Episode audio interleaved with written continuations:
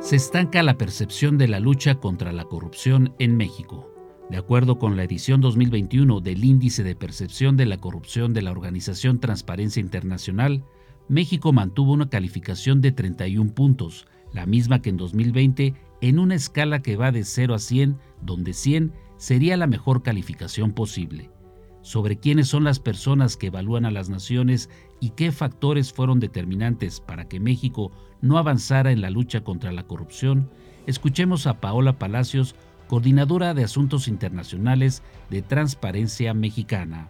El índice de percepción de la corrupción registra la opinión de especialistas, analistas de riesgo financiero, mujeres y hombres de la academia y los negocios sobre la situación que guarda la corrupción en cada una de las 180 naciones evaluadas. Lo que registra en México es si el país ha avanzado en sus políticas anticorrupción y los resultados que ha tenido en esta materia. Como sabemos todos, los grandes casos de corrupción como la estafa maestra, Odebrecht, agronitrogenados, los expresidentes, entre otros, todavía no son sancionados en materia penal, y la retórica presidencial tiene límites. México se ubica en la posición 124 de los 180 países evaluados por Transparencia Internacional y comparte la misma calificación de 31 puntos con Gabón, Níger y Papúa Nueva Guinea, mientras que los países mejor evaluados por el índice de percepción de la corrupción son Dinamarca, Finlandia y Nueva Zelanda con 88 puntos de 100 posibles. Las naciones peor evaluadas fueron Siria y Somalia con 13 puntos, mientras que Sudán del Sur solo obtuvo 11 puntos.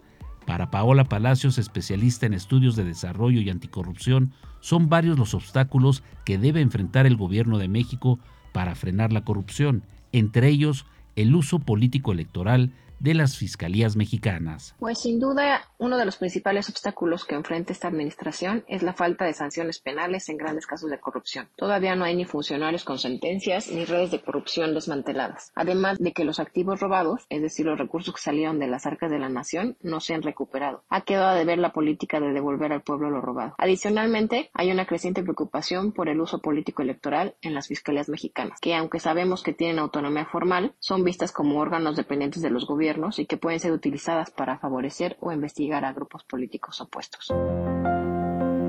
Nuestro país es el peor evaluado en términos de corrupción de los 38 países que integran la Organización para la Cooperación y el Desarrollo Económico y en el G20 ocupa la posición 18, por encima de Rusia, que se ubicó en la 19. Transparencia Mexicana menciona que la actual administración debería aprovechar el amplio apoyo social para enfrentar las redes de corrupción en muchos casos vinculadas a redes criminales.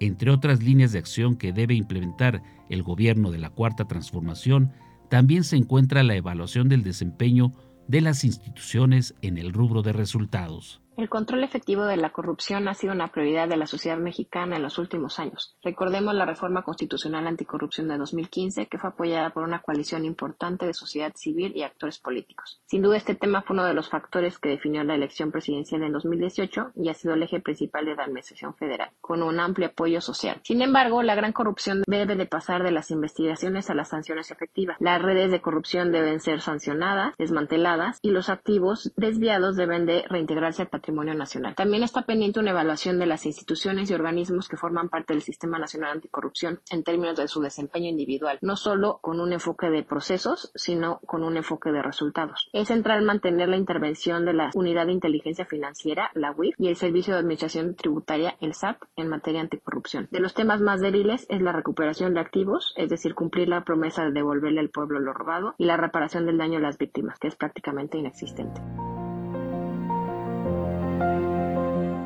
Pregunta si ha sido un fracaso el combate a la corrupción durante estos tres años de gobierno del presidente Andrés Manuel López Obrador, esto fue lo que comentó Paola Palacios, coordinadora de Asuntos Internacionales de Transparencia Mexicana. No se puede hablar de un fracaso. Se detuvo la caída en la percepción de la corrupción de administraciones pasadas y ha sido una prioridad para el actual gobierno. Pero sin duda la retórica presidencial ya no alcanza, sin tener los grandes casos de corrupción con sentencias firmes y recursos de nuevo en el país para las y los mexicanos. Si bien hay investigaciones y funcionarios detenidos, todavía no se dicta sentencia a nadie. Las redes de corrupción no se han desmantelado, hay protección política y económica en todo el país, además de que debemos recordar de que México es una federación y que no únicamente se evalúa lo que pasa a nivel federal, sino lo que pasa a nivel país, es decir, lo que hacen también en los estados y municipios. Y ahí también nos quedan a deber en el control efectivo de la corrupción. México debe de seguir trabajando en sus políticas anticorrupción para poder controlar efectivamente este mal. Para Pulso de Radio Educación, Rafael González Domínguez.